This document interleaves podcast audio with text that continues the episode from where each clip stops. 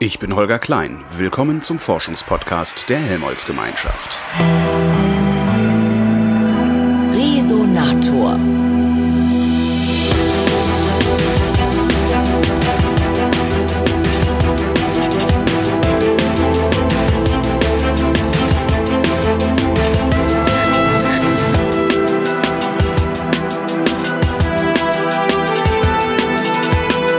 Forschungszentrum Jülich besuche ich Karl Sobotta, der ist Leiter des dortigen Schülerlabors ULab. Hallo Herr Sobotta.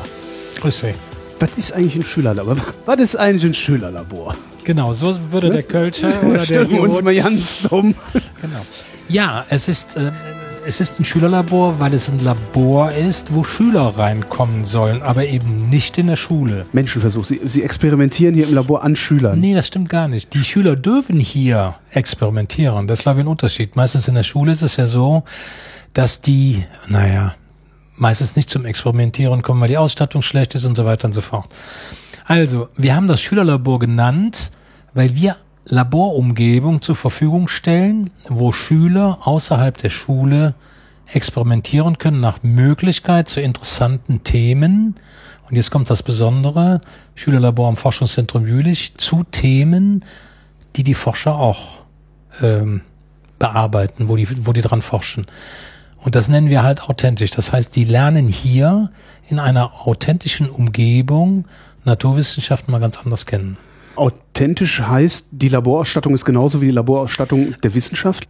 Das ist mein Anspruch. Ja. Also ich möchte gerne, dass die Schüler natürlich nicht, wir, sind- wir sind natürlich aufgrund Arbeitssicherheit und anderen Dingen gezwungen, man kann nicht alles in den Instituten machen. Deshalb haben wir natürlich ein eigenes Labor hier ähm, aufgebaut. Ähm, aber die Ausstattung soll natürlich schon sehr eng an der Ausstattung sein, wie sie in den Instituten ist. Ich lege da sehr viel Wert drauf, dass das modernste Ausstattung ist, dass die das Gefühl haben, da könnte genauso gut ein Wissenschaftler dran sitzen. Ähm, die arbeiten selber mit Geräten, die richtig Geld kosten. Wir vertrauen den Schülern trotzdem.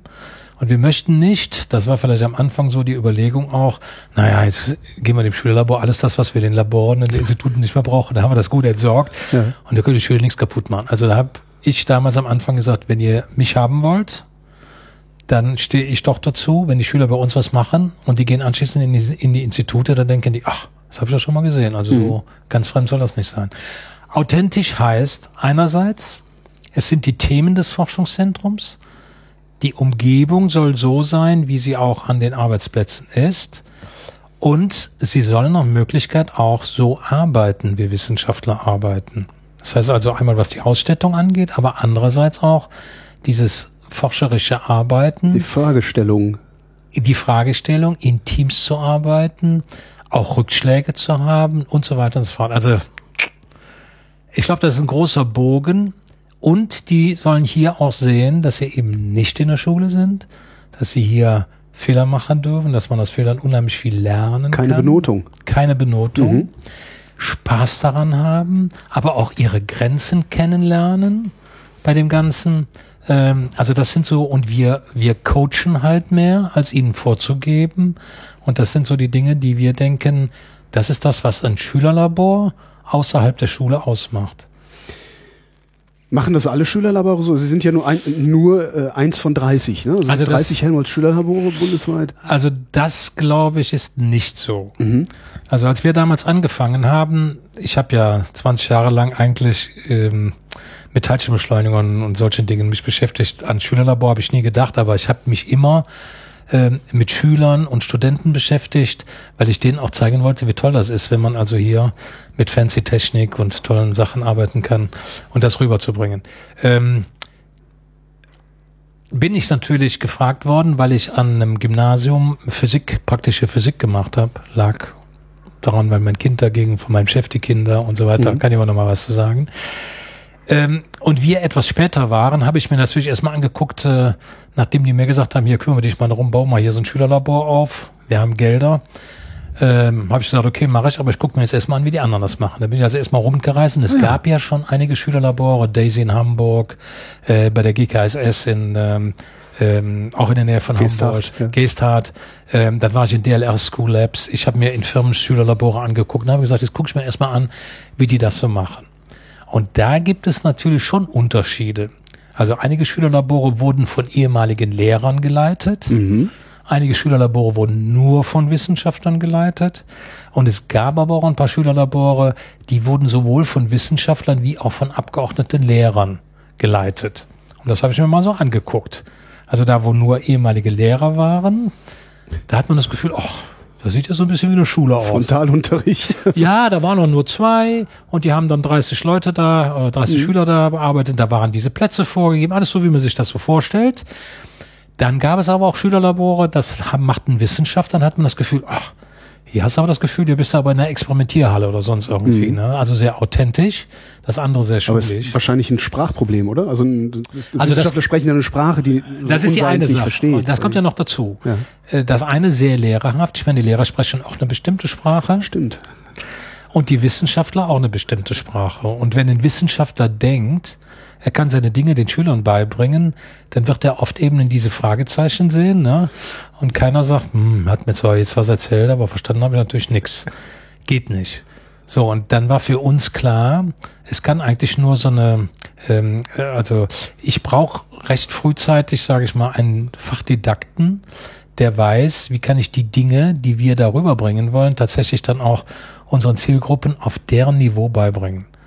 Deshalb haben wir sofort gesagt, wenn ich das mache, dann gehört also neben dem Wissenschaftler eben auch eine gelernte Didaktin oder einen gelernten Didakt dazu, also ein ehemaliger Lehrer, und wir gemeinsam bauen das Ding auf. Also das ist so der Unterschied. Deshalb denke ich schon, ähm, ja, es gibt unterschiedliche Konzepte, aber alle Schülerlabore haben natürlich in der Helmholtz-Gemeinschaft, ich kenne natürlich auch einige, die an ähm, Betrieben, wie zum Beispiel hier in, in Leverkusen ist eins, ein Schülerlabor, oder bei der BSF. mir Bayer hat ein eigenes Schülerlabor. Bayer Ah, ja. hat ein eigenes Schülerlabor, ja. Äh, Da merkt man natürlich auch, da werden Produkte hergestellt, eher wie entsteht so ein Produkt, wie kann man das eigentlich verkaufen und so. Ähm, Wahrscheinlich gibt kritische Fragen auch nicht ganz so äh, äh, beliebt wie in Könnt- der Forschung. Ja, weiß ich es nicht. Also es kann schon sein. Ne? Also die, die gucken auch nach dem eigenen Nachwuchs, aber die wollen natürlich ihre Produkte ähm, an die Leute bringen. Und wenn sie da viele Schüler haben ne, und sie können damit eine gute Werbung machen klar. auf ihr Produkt, ist ja gut. Hat hier jemand Kopfweh? Ja. Ja, sowas. Oder, oder die machten jetzt gerade mal eben, was weiß ich, äh, Telefonhörer oder irgendwas. Ähm, oder wenn sie an eine Universität gehen, das ist nochmal eine ganz andere Art von Schülerlaboren. Also, die habe ich mir natürlich auch angeguckt. Das hat alles, ähm, sage ich mal, ähm, sehr viele Vorteile für die Schüler. Genauso, wenn sie Kinderunis machen. Der trägt einer vor und sie haben 250 Kinder. Ich meine, ich habe da meine persönliche Meinung zu. Wie nachhaltig ist das Ganze? Was passiert da? Und trotzdem gehen Kinder raus, sind begeistert. Ähm, egal, wo sie hingehen. In dem Moment, wo also, sage ich mal, ein Programm auf Kinder zugeschnitten ist, ich sage vor allen Dingen, wenn die selber was machen können, selber ihre Erfahrungen machen können und so weiter, ähm, dann bringt das sehr viel mehr, weil die ihre eigenen Erfahrungen machen können, als wenn man vorträgt, demonstriert und so weiter. Heißt ja nicht umsonst begreifen. Ja, das stimmt. Auf jeden Fall. Anpacken ist immer. Ja, äh, und sie machen ja in, in, in allen Richtungen ihre Erfahrungen. Trotzdem, ähm, wenn Schüler, also es gibt zum Beispiel DLR School Labs, ähm, da werden, also da sind Experimente aufgebaut, ähm, wo dann von entweder Seniorwissenschaftlern oder Doktoranden und so weiter die ähm, äh, eigenen, die, die einzelnen Experimente demonstriert werden und die Schülern werden dann in kleineren Gruppen einfach dann mit einbezogen. Da hat aber eigentlich, das hat so ein bisschen, naja, sag ich mal, universitären Charakter. Einer trägt vor und die anderen werden mit einbezogen. Ähm, hat auch sehr viele Vorteile. Ich meine, die gehen da raus und die kriegen super Ergebnisse, kriegen super Feedbacks. Bei uns kann es manchmal sein, hier müssen die selber machen, dass die manchmal rausgehen und sagen, boah, das war aber schwer jetzt oder das hätte Ja. ich mir so nicht vorgestellt, weil die das auch so nicht erwartet haben. Ne? Also wie gesagt, es kommt drauf an und äh, es hängt ja auch immer von dem Alter, von den Zielgruppen, von der Schulform, von den Erfahrungen der Schüler ab.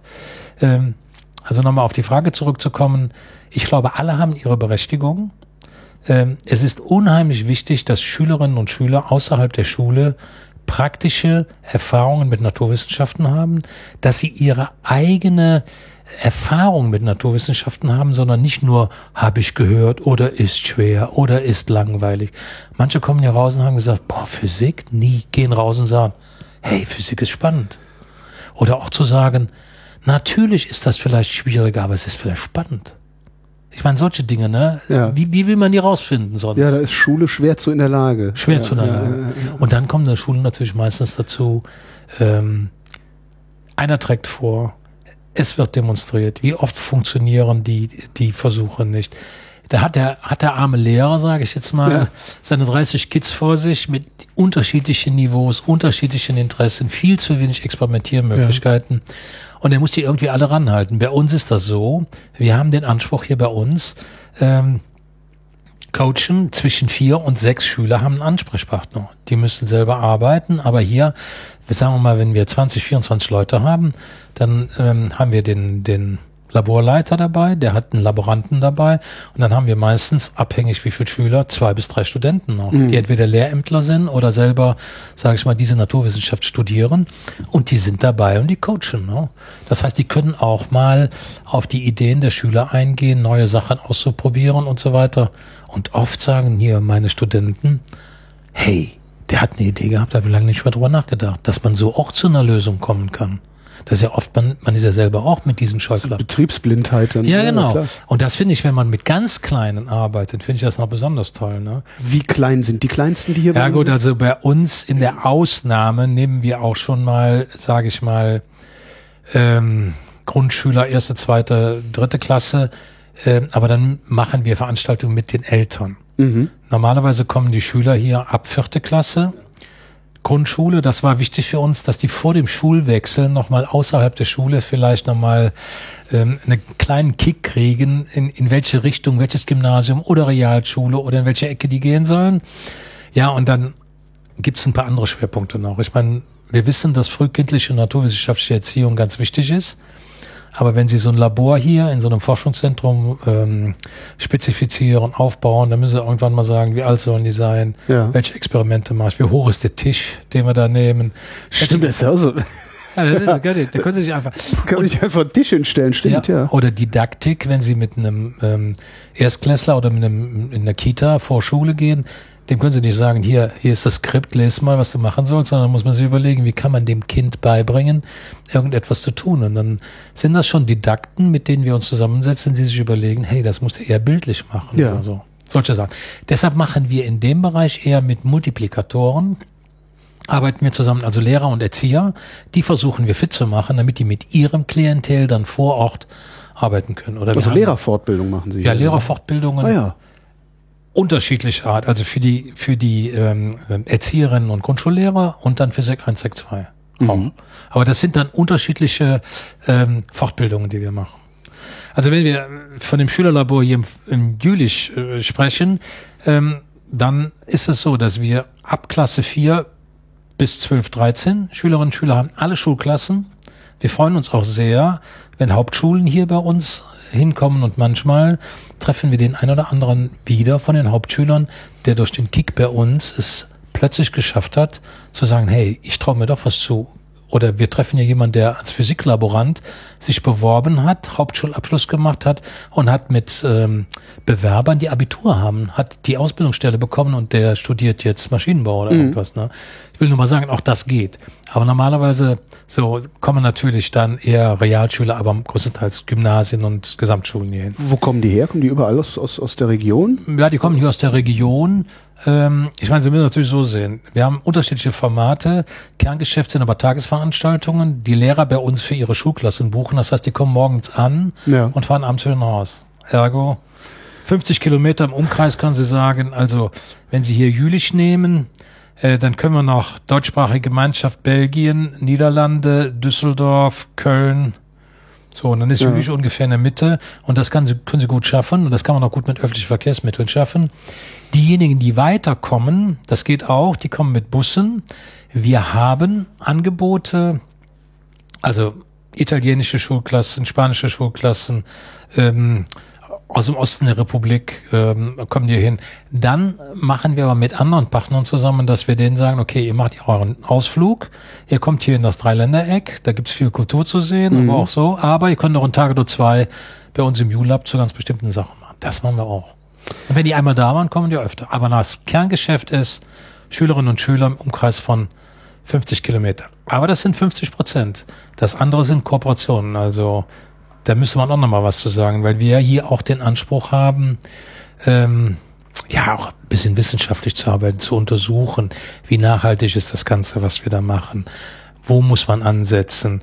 Wo sind die Stellknöpfe, damit also Jugendliche über die Pubertät hinaus äh, Am Ball bleiben. Am Ball bleiben. Was, Wie was, was heißt Kooperation? Ja, Kooperation heißt mit Schulen. Also Also Sie arbeiten standard, äh, regelmäßig mit bestimmten wir Schulen arbeiten zusammen. regelmäßig mit bestimmten Schulen, Ah. aber zu unterschiedlichen zu Formaten und zu unterschiedlichen ähm, ja, Untersuchungen, die wir da machen wollen. Das, ist vielleicht noch mal ein Thema. Das ist aber auch nicht typisch für alle Schülerlabore. Ja.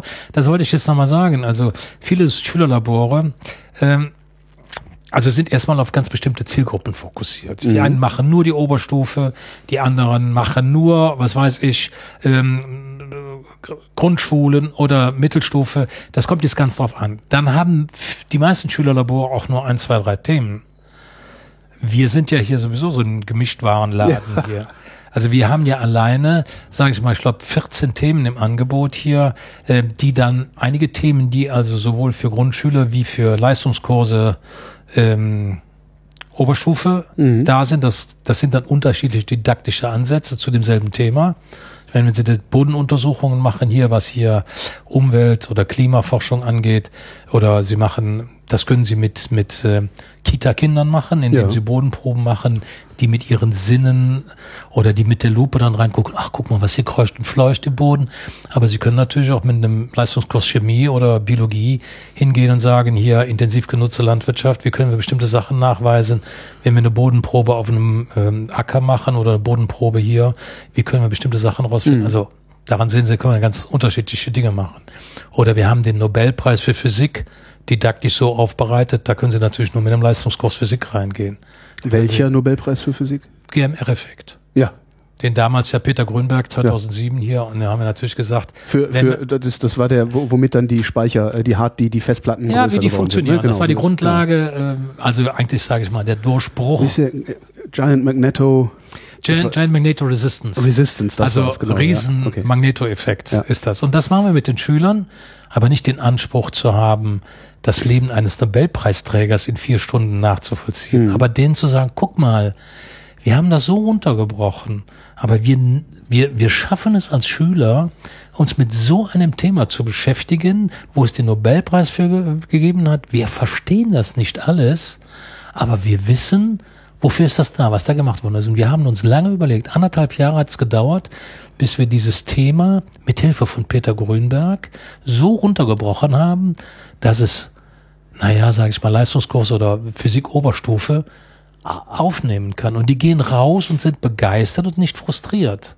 Wie haben Sie das gemacht? Wie machen, Das ist können Sie das äh, ohne, ohne, ohne, ohne Flipchart und für Also, Geisteswissenschaftler für uns, war, für uns war erstmal, nee, für uns war erstmal die Idee, wenn wir hier schon mal einen Nobelpreis haben, dann Ja. wäre es doch super geil, sage ich jetzt mal, wenn wir das Thema haben, in einem Schülerlabor für Schüler begreiflich zu Ja. machen.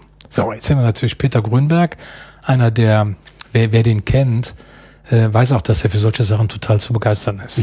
Also es ist jetzt nicht ein, ein, ein Wissenschaftsmanager, sondern es ist einer, der richtig mit Boden und mit leuchtenden Augen, wenn er irgendwas Neues sieht. Und der kommt immer auch zu uns, wenn wir da sitzen.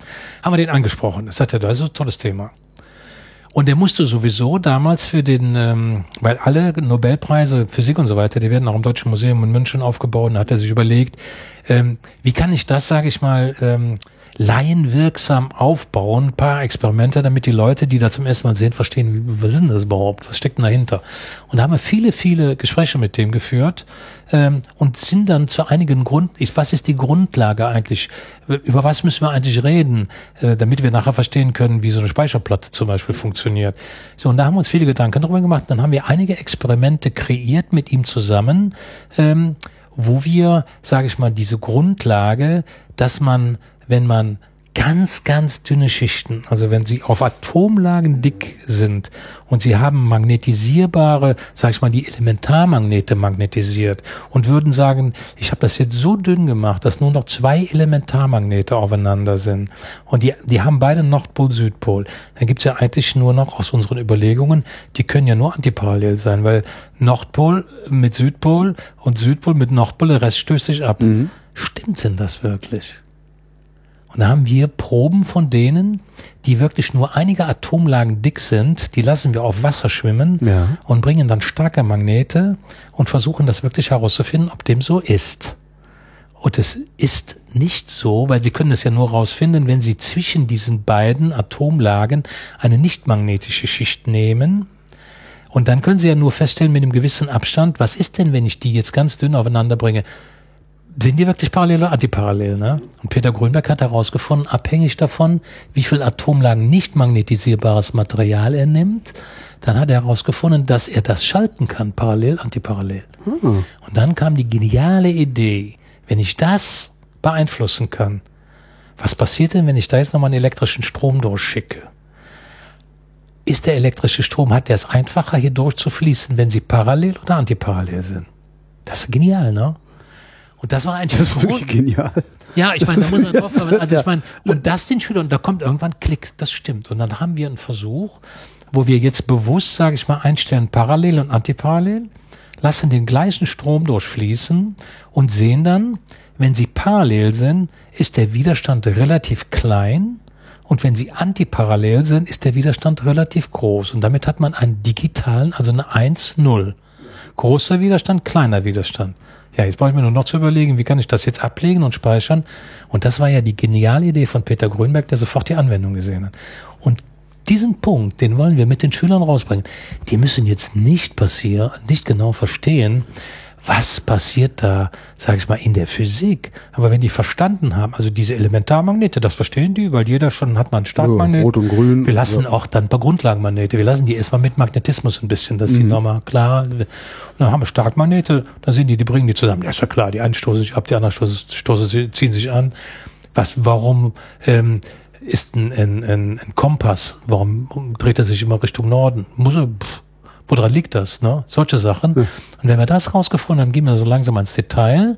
Und dann haben wir so einen Versuch, um wirklich zu zeigen, hey, wenn wir das einstellen können und schießen, schicken da jetzt einen Strom durch und können das messen, dann können wir tatsächlich messen, großer Widerstand, kleiner Widerstand und schon haben wir die Grundlage, wo Peter Grünberg natürlich jahrelang geforscht hat. Da muss man sich ja vorstellen, dass der, ich glaube 87 oder was, hat der versucht, ähm, ähm, Proben herzustellen auf Atomlagen dick das in einem Hochvakuum ähm, und nachher auch festzustellen, dass es wirklich nur ein oder zwei oder fünf Atomlagen waren.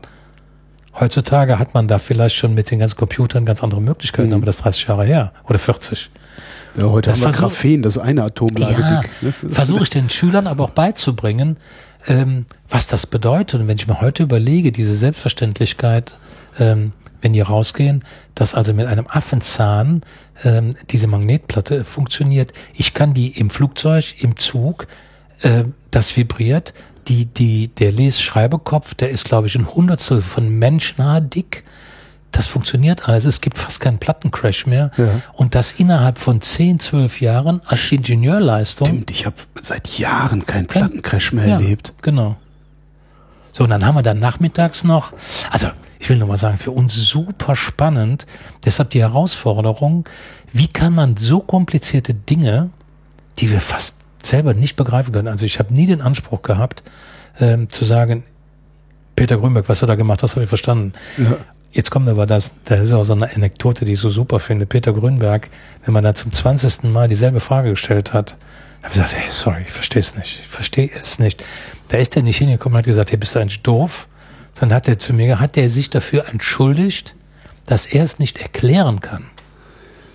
Das, Das ist Größe. Größe, das ne? ist Größe. Und ja. das versuchen wir Schülern aber auch beizubringen und zu sagen, hier, pass mal auf, da musst du jetzt nicht alles verstehen, aber versuch dich doch mal da reinzusetzen und versuch mal so die geniale Idee. Und dann haben wir wirklich die Versuche, die sehen so publisch aus, aber die Schüler gehen da raus und sind begeistert. Und ganz zum Schluss haben wir einfach so eine Scheibe, da sind 64 Löcher drin und da kann man jetzt so kleine Startmagnete, einmal Nordpol, Südpol, so rum, so rum, dann lassen wir da einen Sensor drüber gehen und dann können die so einzelne Bits auslesen. Ja. Damit sehen die, wie funktioniert das eigentlich. Und 64 Bit, da gibt's ja eine Tabelle, ASCII-Worte, da kann man also ein Wort schreiben und jeder einzelne Buchstabe hat 8 Bit. So, jetzt kann man sich mal vorstellen, 64 Bit, das sind nur 8 Buchstaben. Der eine schreibt ein Wort, steckt das, der andere muss es auslesen, dauert manchmal eine halbe Stunde und so ein Computer, der zeigt einen Film in einem Affenzahn, Da sagen die einfach, boah, das ist doch, kann man auch mal den Hut abziehen, noch vor der Leistung, die da ingenieurmäßig von ich habe gerade zum ersten Mal verstanden, wie eine Festplatte funktioniert. Echt? ja. Danke. Ja, ich will nur sagen, für uns war das, war das, war das Entscheidende einmal einerseits, was sind jetzt, sag ich mal, die Knackpunkte der Physik, Ja. ohne jetzt, äh, sag ich mal, so ins Detail zu gehen, dass man sagt, da muss ich aber erst jetzt mal äh, zehn Jahre Physik studieren, die ganze Mathematik, die dahinter steckt und dann noch 20 Jahre Erfahrung als, als Physiker zu haben, sondern einfach zu sagen, lass uns mal überlegen, ob wir diese wichtigen Punkte herausarbeiten können. Wie können wir da Versuche zu machen? Wie kann der Schüler selber dazu was machen? Und der geht nachher raus und sagt, boah, das habe ich verstanden, ne? Wechseln Sie Ihre Experimente oft oder, oder passen Sie Ihre Experimente immer dem Stand der Forschung des Zentrums an? Weil hier fällt ja auch ständig neuer Scheiß irgendwo aus den Laboren raus. Also allein schon, wenn Sie jetzt eben gehört haben, dauert anderthalb Jahre, ne? Ja. mal ein so ein Ding runtergebrochen. Das sind natürlich nicht alle. Also wenn wir jetzt Energiewende erforschen machen, da gibt es viele Dinge, Brennstoffzelle und so weiter. Da versuchen wir natürlich zum Thema Energie, versuchen wir uns natürlich anzupassen. Was ganz neue Erkenntnisse gegeben. Äh, da wir aber zu jedem Tag auch in die Institute gehen, ähm, damit passend zu dem Thema die Schülerinnen und Schüler dann wirklich auch real von den Forschern ähm, mitbekommen, was macht er denn eigentlich zu meinem Thema, was ich heute hier gehabt habe. Da kriegen die natürlich die aktuelleren Dinge mit. Wir haben diese, ich sag mal, Basis und da kriegen die natürlich mit, was ist jetzt Stand der Technik. Und wenn zum Beispiel GMR-Effekt äh, nochmal nehme, weil das auch ein Thema ist, was ich super schön finde, weil wir das geschafft haben, äh, gehen wir natürlich in das Institut, wo Peter Grünberg gearbeitet hat. Und jetzt sind natürlich die Nachfolger von Peter Grünberg, die arbeiten jetzt an den nächsten Fragestellungen, die vielleicht in 20 Jahren die, die Generation der Computer ist. So, und jetzt ähm, kriegen die Schüler natürlich mit, hey, wo arbeiten die denn dann dran? Was ist denn jetzt der Unterschied? Und da sind ja so interessante Fragestellungen wie, wie können die Computer in 20 Jahren aussehen? Was sind die Schwerpunkte? Wollen wir noch größer, schneller? Wo sind die Grenzen überhaupt noch mehr Speicher zu kriegen? Oder sind unsere Fragestellungen eigentlich, ähm, wollen wir nicht Computer haben, die vielleicht keinen Strom mehr brauchen? Ist es nicht vielleicht viel besser, wenn unser, wenn unser Smartphone, sag ich mal, ein Jahr lang äh, mit einer Batterie auskommen kann? Das sind doch die Fragestellungen. Oder können wir es uns leisten, sag ich mal, dass wir für Computerei jetzt schon 20 Prozent der Weltenergiebedarfs aufbringen und da sind noch nicht mal die Schwellenländer dran. Da sollen wir sagen, die sollen weiter Fahrrad fahren und wir verbrauchen mit Googlen, verbrauchen wir die Energie? Geht ja gar nicht. Oder ist die Fragestellung, muss jeder auf seinem PC zu Hause, was weiß ich, alles machen können? Das sind so Sachen. So. Und die arbeiten im Moment eben an den Fragestellungen, natürlich noch höhere Speicherdichten zu kriegen, aber andererseits, ähm, sage ich mal, nach Möglichkeit Computer zu haben, die vielleicht nur noch ein Hunderttausendstel der Energie verbrauchen wie bisher. Und das nehmen die Schüler mit und sagen, hey, stell mal vor, wenn ich jetzt Physik studiere und so weiter, in sechs, sieben Jahren kann es ja sein, dass ich an diesen Fragestellungen arbeiten muss. Und die gehen wirklich raus und da denken wir manchmal, boah, wenn die jetzt kommen, dann müssen sie ja frustriert sein, sind die gar nicht. Sondern die, die haben so das Gefühl, hey, es gibt noch was zu tun, ne? Oder wenn ich da in die Physik einsteige oder die sehen da junge Leute, Doktoranden, Frauen, die die hochkomplizierten Dinge relativ einfach erklären. Das ist nämlich der andere Effekt, was ich eben noch sagen wollte. Wenn wir mit den Wissenschaftlern reden, wie können wir die Themen schülergerecht herstellen, da merken wir plötzlich nach der zehnten Iteration, zehnten Gespräch, dass deren Sprache sich verändert. Dass die ganz anders mit uns reden. Und plötzlich sagen die, hey, wenn ich das dem Schüler erzählen kann, dann kann ich ja vielleicht auch einem Politiker erzählen, der mir Geld geben muss. Ne? Ja. Dann versteht er nämlich, worum es geht. Das ist Win-Win, was wir denen versuchen beizubringen. Und ich meine, so langsam entwickeln wir uns ein bisschen als die Kompetenz, die eben versucht, sage ich mal, didaktische Reduktionen zu machen, Erklärungen anders rüberzubringen. Wir haben aber trotzdem den Anspruch, wissenschaftlich korrekt zu sein. Das ist so der andere Punkt.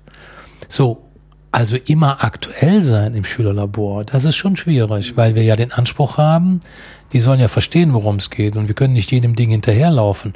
Aber wir versuchen schon, interessante neue Themen aufzugreifen.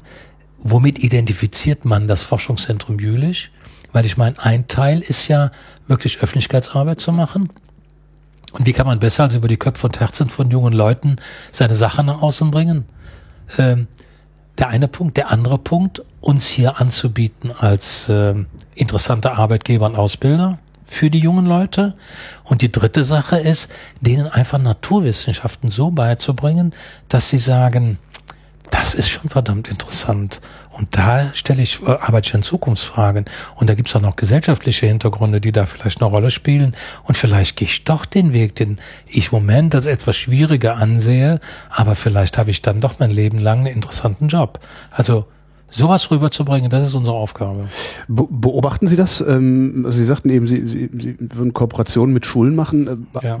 Halten Sie nach, ob es tatsächlich funktioniert, dass hier der ein oder andere einen leichten Anstoß kriegt, äh, in die naturwissenschaftliche Richtung zu laufen? Also gibt es da so Feedback? Das, ist natürlich danke, dann irgendwie schwierig. vor zehn Jahren. Ist natürlich schwierig. Das ist im Moment eher ein Zufall. Das versuchen wir natürlich schon zu evaluieren, herauszufinden. Aber es ist natürlich schwierig, weil der, naja, sag ich mal, die Vorlaufzeit ist oft verdammt lang. Wir sind jetzt zehn Jahre dabei und mir ist es das letzte Mal passiert, dass, ähm, dass ich Schulterklopfen bekomme von jemandem, sagt, hey Karl, machst du immer noch? Guck ich ihn an, junger Mann. Äh, hey, ich war da bei dir damals im, im Schülerlabor, da habe ich dort erst mal Physik und so weiter. Und ich sage, was machst du denn hier? Der macht da gerade seine Doktorarbeit in Physik. Und da kann ich sagen, boah, das finde ich aber toll. Und hatte selber das Gefühl, hey, vielleicht hast du ein bisschen, daran mitgearbeitet, bewirkt, ja. bewirkt bei dem. Wir versuchen so auch ein bisschen herauszufinden, den Kontakt zu halten.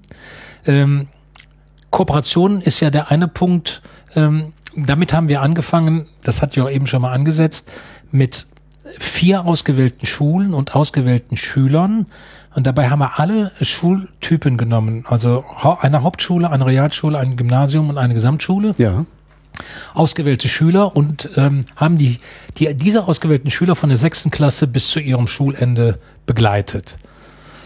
Mit unterschiedlichen Themen, mit unterschiedlichen Schwerpunkten, so ein bisschen auch curriculumsabhängig, äh, manchmal mehr Physik-Technik, manchmal mehr so. Um eben auch herauszufinden, ob wir dadurch Lernverhalten verändern, ob wir verändern bei den Schülern die Einstellung zu Naturwissenschaften, wie die sich in ihrem Verhalten zu den anderen Mitschülern, die nicht ausgewählt worden sind, verändert haben und so weiter und so fort. Das war der Anspruch. Die Wirklichkeit ist natürlich ähm, etwas anders. Das haben wir jetzt auch schon mal ein paar Mal verändert, ähm, dass die Schule natürlich auch mitziehen muss.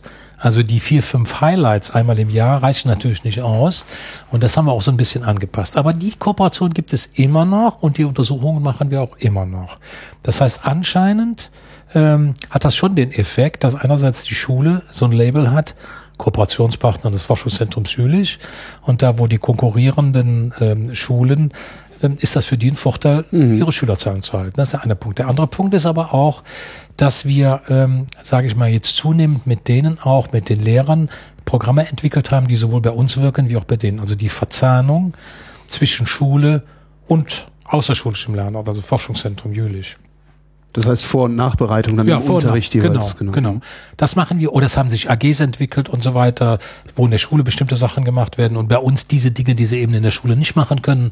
Also solche Sachen. Und das läuft auch weiter. Die gibt, diese Kooperation gibt es jetzt schon acht Jahre. Dann haben wir ähm, Kooperationen zu ganz bestimmten Themen. Wir arbeiten zum Beispiel mit der Uni Dortmund zusammen, da machen wir ganz bestimmte Untersuchungen.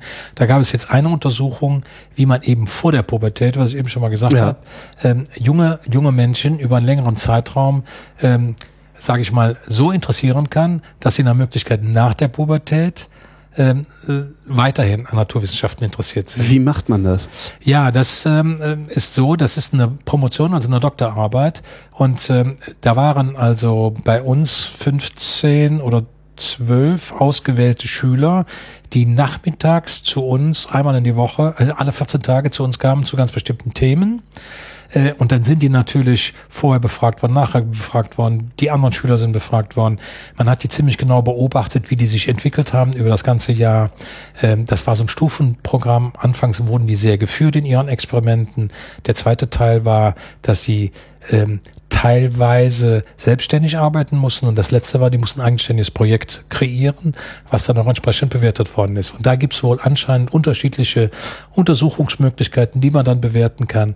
Der Abschluss der Promotionsarbeit ist noch nicht zu Ende und ähm, die, die Kandidatin, also die Doktorandin, hat das sowohl hier bei uns wie auch dem Alfred Krupp Schülerlabor in äh, Bochum gemacht und hatte dann auch Vergleichsstudien. ne? Also schauen wir jetzt mal, da gibt's aber schon ein paar, ein paar ganz interessante Erkenntnisse. Also zum Beispiel, wie ist es besser, mit denselben Schülern längerfristig zusammenzuarbeiten? Wie viel Eigenständigkeit ist dabei? Mhm. Wie viel muss geführt sein? Welche Rolle spielen zum Beispiel Themen aus ihrem alltäglichen Leben und so weiter und so fort? Also das ist schon mal interessant. Dann haben wir einen weiteren Schwerpunkt, den wir auch mit dem Ministerium für Arbeit, Soziales Integra äh, Integration in, in NRW machen. Da geht es darum, wie man in der Oberstufe ähm, Schülern mehr Berufsorientierung geben kann. Weil es ist ja erschreckend, wie viele Schülerinnen und Schüler kurz vorm Abitur immer noch nicht wissen, was sie eigentlich machen wollen. Och, das muss nicht unbedingt schlimm sein. Oder? Ja.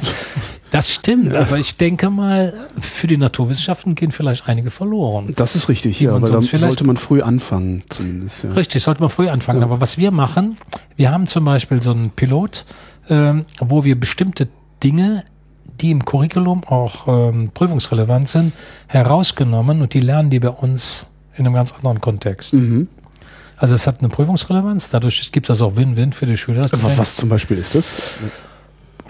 Also ich denke mal in der Physik und so weiter, dass man, also die müssen sich um Schwingkreise und so weiter kümmern. Mhm. Das macht man in der Schule. Ich weiß nicht, das ist jetzt natürlich schon Das ist sehr lange her und fachbereich. ich bin äh, Gut, ich meine, hat was damit zu tun. Physik war das Fach, wo ich sitzen geblieben bin. Ja, pff, das, das besagt ja noch nichts. So manch einer sitzen geblieben ist, was, was ganz Tolles geworden. Ähm, also hat was damit zu tun, wie man also ähm, Schwingungen, ähm, elektromagnetische Wellen und so weiter produzieren kann. Und äh, das ist prüfungsrelevant. Und dann ist es natürlich ein Unterschied, ob Sie das nur theoretisch lernen oder ob Sie wirklich mal so einen Schwingkreis anstoßen, Messgeräte dazu haben, sehen, welche Parameter können Sie verändern. Und da sagte mir die Lehrerin, ähm, bei den Klausuren äh, hat sie gesehen, dass die ganz andere ähm, Lösungsansätze gemacht haben. Also nicht nur Formeln runtergeschrieben, die sie auswendig gelernt haben, sondern die haben angefangen, erstmal eine Skizze zu machen, eine Lösung anzusetzen, haben sich überlegt, was passiert da eigentlich und haben dann angesetzt, so wie ein Wissenschaftler das Ja, wahrscheinlich machen ja. würde. Ähm, und haben dann angefangen, Lösungen zu, äh, anzusetzen. Also eine ganz andere Denke da schon reinzubekommen. Und haben natürlich dadurch eben kennengelernt, wie arbeiten hier eigentlich Physiker, Elektroingenieure oder wir sind in Institute gegangen und sowas. Das ist für uns, wie wir also ein Thema, was wir sowieso haben müssen, in einem anderen Kontext, aber auch schon mit einer Berufsorientierung lernen können. Ähm, Und das machen wir im Bereich Biologie auch. Also da gibt es dann Schulen, wo wir mit den Elementarstufen, also der, der, der Vorstufe, äh, bevor die sich entscheiden müssen, ähm, ähm, in welche Leistungskurse weiterführende- sie ja. gehen so, und weiter. okay. Dass wir die nehmen alle und dass die ein bisschen mehr erfahren über Biologie, äh, Biotechnologie und so weiter oder was, was ist da berufsmäßig dahinter, damit sie nach Möglichkeit, sag ich mal, diejenigen, die da ein positives Bild von haben, sich entscheiden, sich tatsächlich dann für den Leistungskurs zu entscheiden. Stimmt, bis dahin hat man dann immer nur das Fliegenauge sich angeguckt Richtig. und so was gemacht. Und, Und die anderen Wichtigen, die sagen, hey, das ist aber überhaupt nichts für mich, das ist doch auch toll. Die haben erkannt, nee, mache ich nicht, aus den, den Gründen. Das ist besser, als zu sagen, nee, mache ich nicht, weil ich da jetzt eine schlechte Note hatte. ja. So, das ist eine Untersuchung, das ist eine Kooperation, die wir machen. Ähm, also zu verknüpfen, um dann Studienabbrecher, Berufsabbrecher und so weiter, um das zu verhindern.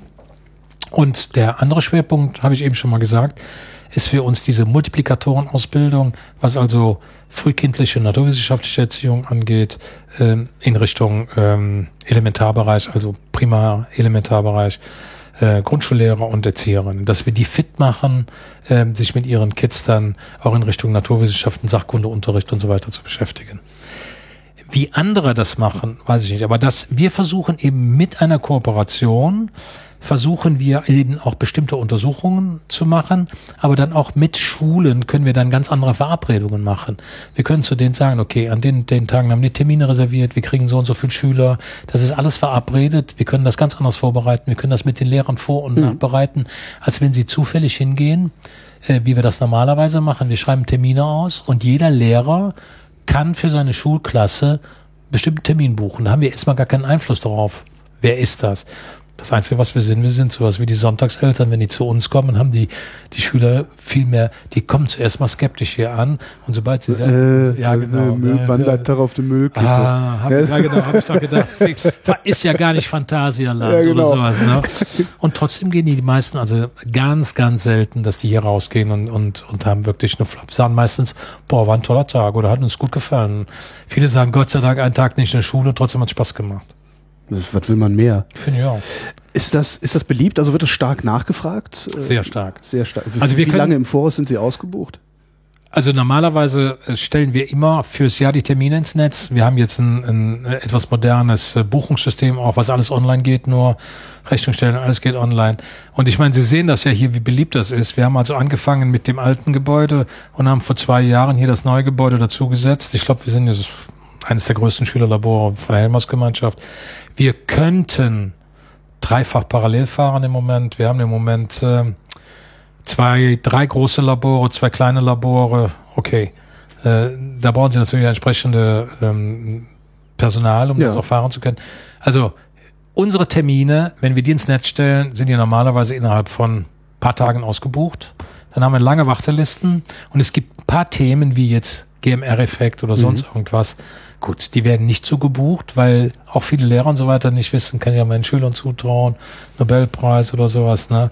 Da müssen wir dann immer noch mal ein bisschen äh, nachfragen oder Supraleitung oder sowas. Ne? Sind, also ich komme aus dem Bereich Physik, deshalb erwähne ich das oft, aber Ja. hier meine Kollegen auch, wenn die hier biotechnologische Themen und so weiter haben, dann äh, ja, also ausgebucht, also wir können die, die, die Nachfrage dann nicht befriedigen. Deshalb haben wir auch ein fahrbares Labor, wo wir mit an Schulen noch fahren. Wie Faber? So ein LKW, so wie früher. Ja, das wäre schön gewesen. Das ist ein umgebauter Ausschankwagen. das auch schön. Das ist schön, ja. Mit Zapfanlage noch drin? Nee, das haben wir umgebaut, da kann man jetzt Chemie-Experimente machen. War damals aber die Idee war, Ja. ähm, wir konnten an Gelder kommen und ich bin auch Vorsitzender von einem Verein Außerschulische Lernorte, wo nochmal 30 außerschulische Lernorte hier zusammen sind und äh, wir konnten an Gelder kommen und wir haben gesagt, äh, wie können wir die Nachfrage befriedigen? Und vor allen Dingen, sage ich mal, in dem Bereich Grundschulen und so weiter. Und dann sind wir auf die Idee gekommen und dann haben wir da so 50.000, 60.000 Euro zusammengesammelt. Und wir standen an der Theke bei einem Fest und da sagte ich zu dem Kumpel, Mensch, guck dir doch mal an hier, wenn du die, das ein bisschen modifizierst, diesen Wagen, da hast du doch schon mal einen Grundstock von einem Labor. Und dann macht sie mal außen noch ein, ein, ein, ein Zelt drumherum. Die, die Theke machen wir etwas breiter, damit man Experimentierraum Ja. hat. Da kommen ein paar Steckdosen noch rein. Wasseranschluss hast Elektroanschluss hast du auch, ein paar Notaus noch. Ja, und der Rest geht doch. Und was für Experimente haben Sie da drauf? Ja, das sind dann Grundlagenexperimente, Physik, ähm, äh, Magnetismus, äh, Bodenuntersuchungen, Luft, Wasser oder wie wie wie ähm, eine Milch-Olympiade. Das sind mit anderen Partnern oder wenn wir fahren, ähm, ja, sind das also abhängig davon, wer bei uns bucht. Wir haben also, glaube ich, im Moment sechs oder sieben Themen, die wir anbieten für Grundschulen und die können dann Grundschulen bei uns buchen und fahren mit dem Ding dahin.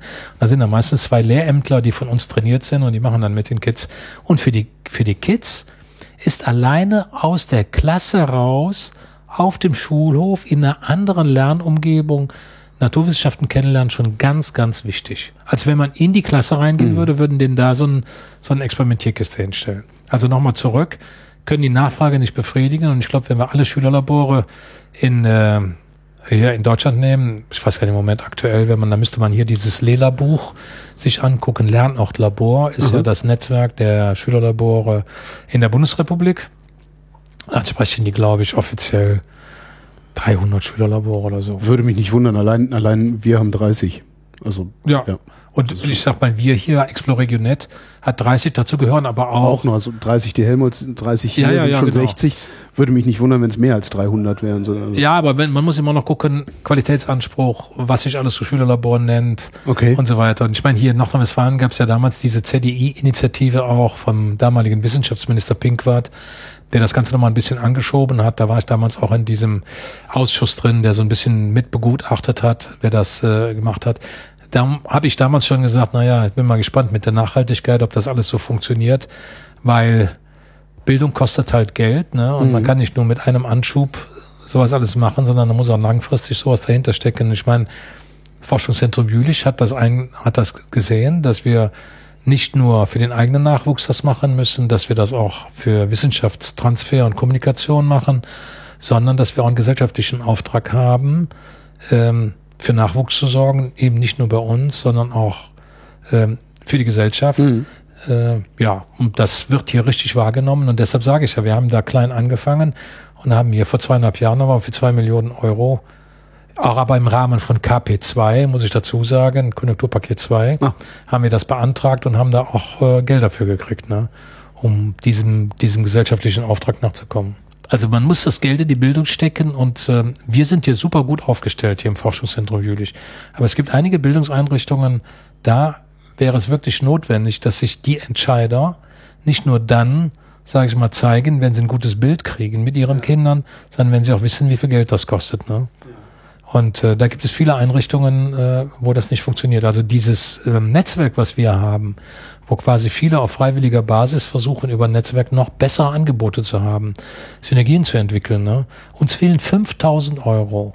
Ich weiß nicht, wie viel Telefongespräche ich führe und so weiter, um so ein halbwegs Geschäftsstelle zu kriegen, damit man Angebote von dem kriegen kann. Puh, haben sie ein richtiges Problem. Also das sind so die Dinge, denke ich mal, die schon eine Rolle spielen. Ne? Und Bildung ganz oben anzustellen, aber wenn es dann darauf ankommt, das umzusetzen. Keiner Zahlen. Keiner Zahlen.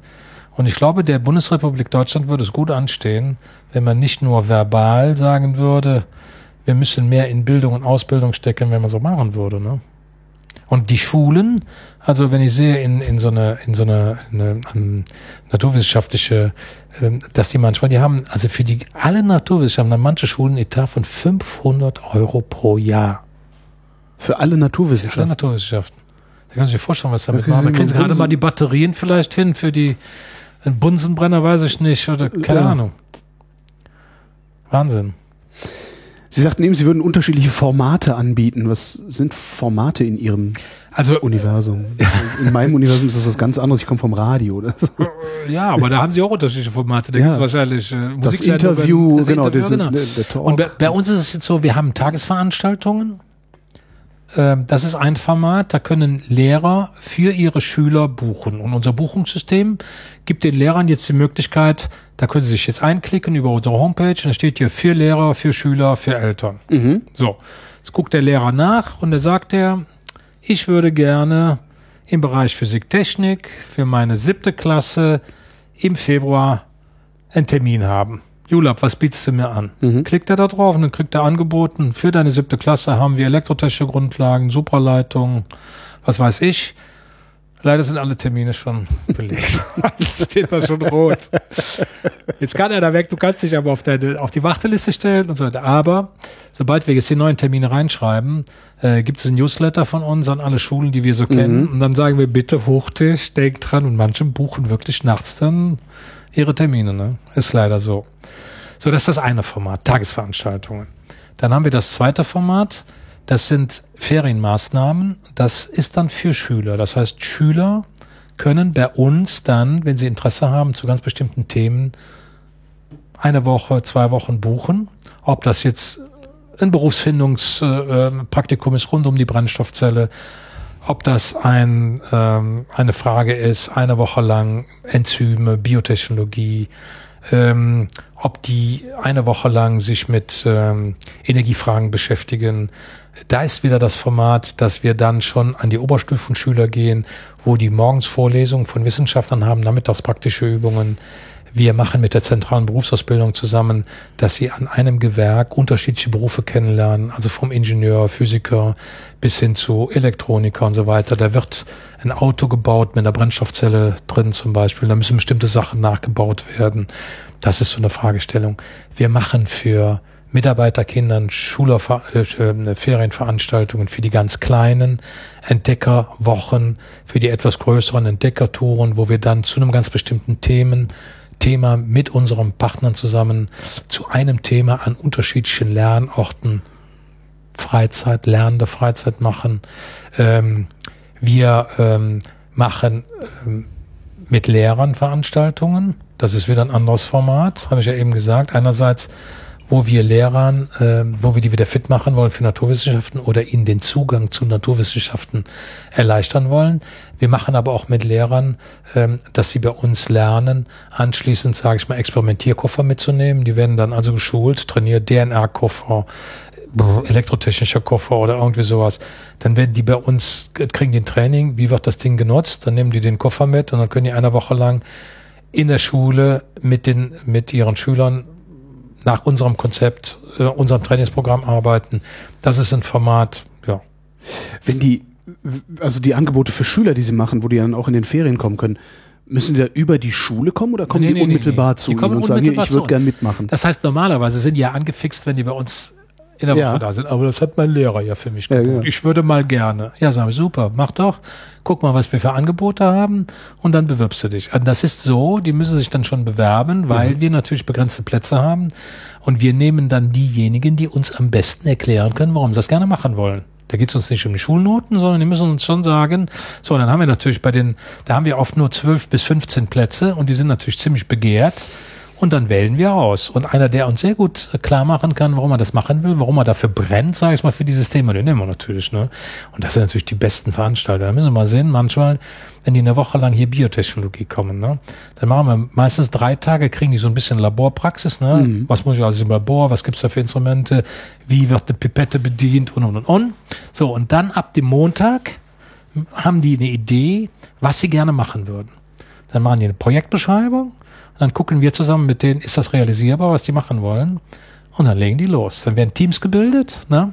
Und dann machen die, haben die ihre Flipcharts und dann wissen die, Montag steht das und das an. Dann kommen die morgens an, ziehen das Kittel an, nehmen sich noch schnell einen Kaffee und sagen, was steht an, was sind die Ergebnisse, was müssen wir heute machen? Und der letzte Tag ist die Präsentation der Ergebnisse, äh, die diese dann herausgefunden haben. Äh, und da holen wir dann unser Fachpublikum dazu und dann stehen die vorne wie die kleinen Wissenschaftler, haben ihre PowerPoints und ihre Plakate und präsentieren.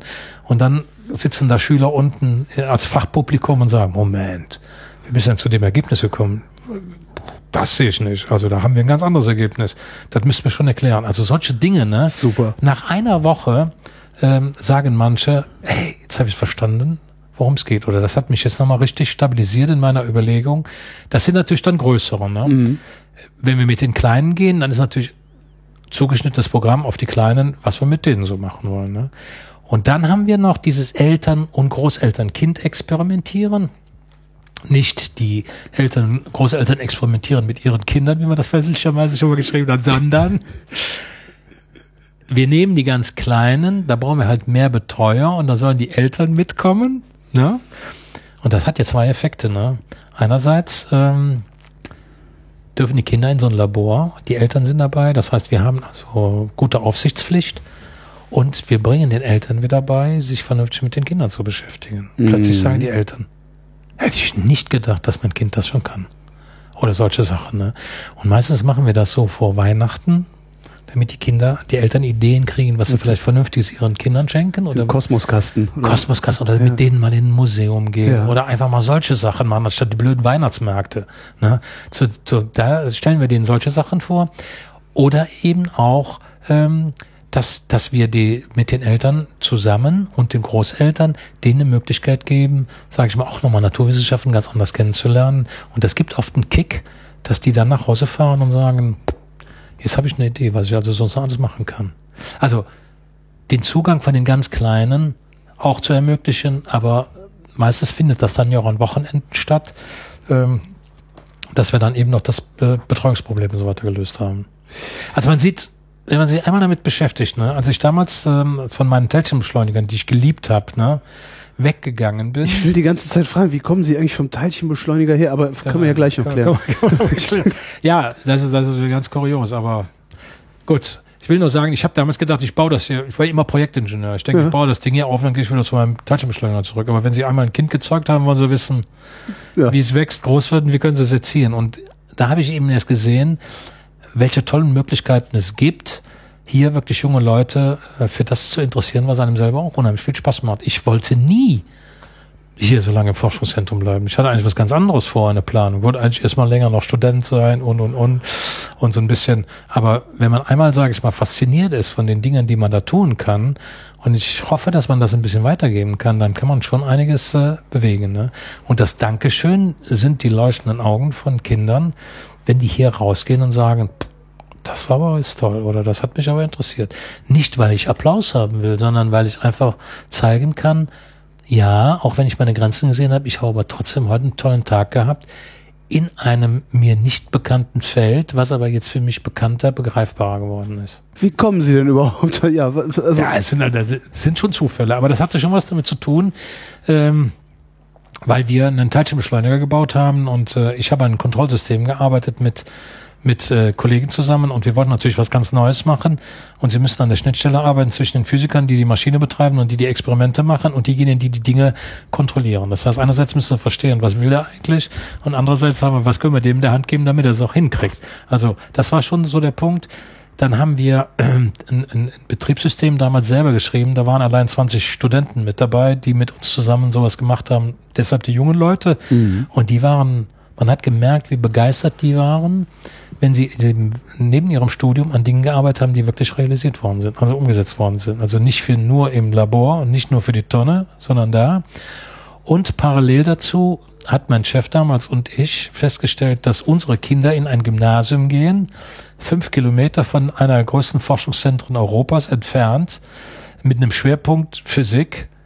Und da gab es noch nicht mal einen Leistungskurs Physik und Mathe in dem Gymnasium. Da haben wir gesagt, das müssen wir ändern. Das geht aber nicht. Und da sagte mein Chef, ich habe da auch eine Idee. Der sagt, ja, lass mal hören. Ich sagte, du machst jetzt einmal in der Woche, bietest du jetzt mal praktische Physik an ja. und dann gucken wir mal, ob wir da was verändern können. Und da habe ich gesagt, so eine gute Idee, wenn ich das bezahlt kriege und meine Tochter kann aber von mir aus auch hingehen, super. Das also machen wir schon. Und da bin ich da hingegangen mit einem Kumpel, da haben wir ein Programm, da haben wir nachmittags mit Schülern Experimente aufgebaut und haben das einmal angeboten. Und wir hatten innerhalb von zwei Wochen 50 Kinder, die nachmittags mit uns zwei Stunden lang gebastelt, gebrasselt, gemessen, Projekte aufgebaut haben. Und wir konnten uns wirklich da nicht retten. Manchmal musste man denen sagen, hey Leute, es sind fünf Uhr, Feierabend, ne? Die wollten die da weitermachen. Und das haben wir über Jahre angeboten. Und dann gab es ja damals diesen Anschub von der Helmholtz-Gemeinschaft, Schülerlabore, ähm, also nach PISA und den ganzen mhm. Untersuchungen, wie können wir das verändern, den, die Einstellung von jungen Leuten zu Naturwissenschaften, wie können wir die Studienanfänger ähm, da erhöhen. Und da gab es ja die Möglichkeit, wir müssen einfach den Schülern den Zugang zu den Forschungszentren geben, wir müssen denen die Möglichkeit geben, zu erkennen, wie toll das ist, sich mit Naturwissenschaften zu beschäftigen, was gibt's für Berufsaussichten, Perspektiven. Und da gab es ja Anschubfinanzierung und da haben wir uns damals auch beworben. Aber wir haben damals gedacht, mit den Dingen, die wir da tun, kriegen wir auch nochmal 500.000 Euro. Da können wir vielleicht nochmal tolles was machen. Und äh, ich war gerade in meinem Kurs da und wir hatten hier einen neuen stellvertretenden Vorstandsvorsitzenden. Ähm, und ich brauchte einfach 5.000 Euro oder, oder 1.000, weiß ich jetzt gar nicht mehr. Und habe ich gedacht, das ist doch eine gute Gelegenheit. Ich lade die mal ein über die Presse- und Öffentlichkeitsarbeit und dann kann jemand ein Bild mit Schülern machen. Ja ist toll dabei, der Öffentlichkeit bekannt gemacht und ich krieg nebenbei noch ein paar Euro. So haben wir das ja. dann gemacht. Und das war wirklich ein toller Tag und die war richtig angetan. Damals äh, die stellvertretende Vorstandsvorsitzende, die fürs Geld zuständig war. Das Geld habe ich natürlich gekriegt. Und äh, da rief mich dann hier die ähm, Leiterin der UK an sagte, du machst das so toll. Ich habe hier 500.000, 600.000 Euro. Wir müssten ein Projekt starten in Richtung Schülerlabor. Willst du das nicht machen? Nee, sag ich. nicht hauptberuflich. Ja, sagst du, das ist eine Stelle jetzt für einen Projektleiter ausgeschrieben. Ich bewerb dich doch mal. Ja, war jetzt, kam noch dazu, dass ich an einigen Projekten war, die gecancelt worden sind und ich keine Lust mehr hatte, die letzte Schraube zu vergolden da. Habe ich gesagt, komm, dann baue ich das Ding mit, aber bewerbe ich mich. Da waren ja natürlich auch noch ein paar andere Bewerber, und jetzt haben sie mich genommen, dann ein Konzept aufgebaut und dann habe ich damals mit Joachim Treusch, der der damals auch Wissenschaft im Dialog gegründet hat und so weiter, einen äh, super Fürsprecher gehabt und ich habe dann frühzeitig nach den Erkenntnissen der anderen Schülerlabore mit einem Fachdidakten Professor Raller von der Uni Dortmund ein Konzept gemacht, wie wir das für jüdisch adäquat wäre, haben das auf den Tisch gelegt, dann haben die da oben mal richtig geschluckt, was das kostet, was Sache ist und haben gesagt, nee, das geht nicht. Dann habe ich gesagt, okay, dann müsst ihr euch einen anderen suchen. Mit mir geht nur das in die und die Richtung da müssen wir auch richtig Geld in die Hand nehmen, damit das eben fürs Forschungszentrum dann auch adäquat ist. Mhm. Und hat Joachim Treusch gesagt, machen wir, haben wir das aufgebaut und seitdem bin ich dabei. Und wollte eigentlich zurück und ich muss jetzt sagen, also so kreativ und toll und gut zu arbeiten, auch mit der Sicht, dass man wirklich was bewegen kann, das ist schon toll. Obwohl ich das andere schon vermisse, so ist es nicht. Das war nämlich auch toll, ne? Also da habe ich schon eine schöne Zeit gehabt. Und wie viele Leistungskurse Physik und Mathematik gibt es an der Schule jetzt? Äh, die gibt's immer noch. Also Physik hatten wir damals zwei und einen in Mathematik. Und ähm, dann hat's hat's ein bisschen abgenommen. Ähm, das hängt ja auch immer an, den, an, an dem Engagement der Lehrer. Ähm, dann haben wir aber Konkurrenz. Wir haben dann ein, wieder einen Leistungskurs Physik an dem Mädchengymnasium in Jülich eingerichtet mit einer sehr engagierten Lehrerin, der läuft jetzt auch seit fünf Jahren, die hatten 20 Jahre auch keinen Leistungskurs Physik. Und von diesem ersten Leistungskurs sind von den zehn Mädels fünf studieren heute mal Maschinenbau, Physik oder auf Lehramt Physik. Das ist ein super Erfolg. Und die haben auch wieder Leistungskurs. Und ähm, Zitadelle, also dieses Gymnasium, andere Gymnasium in Jülich, ähm, da haben wir jetzt sehr guten Kontakt. Wir kooperieren auch zusammen im Bereich Biologie, im Bereich Physik und im Bereich Mathe. Also da sind wir ganz, ganz zufrieden. Ne? Und das sind sehr gute, engagierte Lehrer die dabei, das ist immer auch, man muss mit den Lehrern zusammen das machen. Ne? Sind Kinder schlauer, als wir denken? Das glaube ich schon. Also ich meine, wir alle haben ja, sage ich mal, auch unsere äh, Vorstellungen, aber ich glaube, dass wir viel zu oft diese Potenziale entweder nicht erkennen oder nicht wecken können. Und das ist ja das, wo ich ein bisschen Angst vor habe, weil wenn wir das nur den Schulen überlassen, ich meine, viele Eltern denken, nicht. kann nicht funktionieren, weil wir müssen einfach mal so sehen, 12 bis maximal 15, 16, 17 Prozent lernt man in der Schule, der Rest lernt man ja aus, außerhalb der Schule. Und gucken wir uns doch mal an, wie viele junge Menschen und vor allen Dingen auch je nachdem, welchen sozialen Hintergrund sie haben, ja. gehen uns eigentlich verloren. Das können wir ja. gar nicht leisten wenn wir diese Potenziale nicht wecken können oder wenn wir die nicht aufnehmen können mit allen unseren Möglichkeiten, und ich glaube, da sind so alle gesellschaftlichen Partner schon gefordert, ne? ob das die Schulen sind, ganz klar, die Eltern sowieso, deshalb versuchen wir Eltern damit reinzubringen. Wir überlegen uns jetzt, neben Lehrerfortbildungen, Elternfortbildungen zu machen, um Eltern wieder das Gefühl zu geben, ich muss auch meinen Teil zur Entwicklung, Förderung äh, meines Kindes beibringen, aber dafür muss ich auch die Kenntnisse haben, was es alles so gibt. Also das sind so Überlegungen, die wir haben. Aber da fühlen die Eltern sich ja dann wieder bevormundet. ich würde erst mal daran denken, ich glaube, viele Eltern sind schon interessiert, ne, mhm. wenn sie also positiv beeinflussen können. Nein, wir wollen sie ja sachlich informieren. Also bevormunden ist ja nochmal eine ganz andere Sache. Das wäre dasselbe, als wenn ich hingehen würde und sage, sachkundiger Bürger. Mhm. Ne? Es wäre doch toll, wenn sich der Bürger, sage ich mal, in den Politik und in Entscheidungen einmischen kann. Aber das wäre doch super, wenn er das auf einer sachlichen Grundlage macht und nicht vorgespannt von Bildzeitung oder was ja. weiß ich. Also auch da denke ich mal, werden wir in Zukunft Aufgaben haben, wie können wir unsere Kompetenzen nutzen, um vielleicht Bürger in die Lage zu versetzen, sich sachlich in Diskussionen einzumischen. Und ich meine, wenn wir Eltern mehr noch an die Hand geben, ihre Kinder auch noch mal ein bisschen, naja, zu beeinflussen. Wir wissen doch, wie wichtig das ist. Also ich bin früher, glaube ich, sehr stark beeinflusst worden von meinen Eltern, von meinen Großeltern. Da gab es früher eben noch nicht, ich bin halt auch schon ein paar Jahre älter. Äh, wie oft haben wir draußen zusammen gesessen und man hat den Großeltern am Mund gehangen, wenn die erklärt haben, ja, warum, warum geht der Mond, was weiß ich, war in die Richtung und die haben uns das erklärt. Oder man hat zusammen das Fahrrad äh, repariert. Also da gibt's heute 20-Jährige, die wissen noch nicht, wie ein Fahrrad reparieren können. Das gibt's doch gar nicht. Also solche Dinge, denke ich mal, die hat man zu Hause gelernt und beigebracht bekommen. Und ich finde, da müssen wir ein bisschen dazu kommen. Genauso wie Unternehmen, die jammern, dass sie eben keine äh, vernünftigen Bewerber für ihre äh, äh, Ausbildungsberufe und so ja. weiter haben. Da frage ich die, was tun sie denn dafür? Das ist doch nicht meine Aufgabe. Das soll die Schule machen oder die Gesellschaft machen. Ja, sage, da können Sie doch auch nicht erwarten, dass dann die Schüler zu Ihnen kommen und schon wissen, was Sache ist oder dass sie den richtigen Beruf finden. Ich sage, da müssen Sie Ihren Beitrag zu leisten. Wie auch immer. Der eine gibt halt ein paar Euro, der dritte gibt einen Praktikumsplatz, äh, stellt zur Verfügung und so weiter und so fort.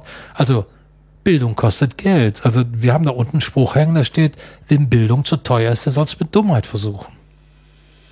Karl Sobotta, vielen Dank.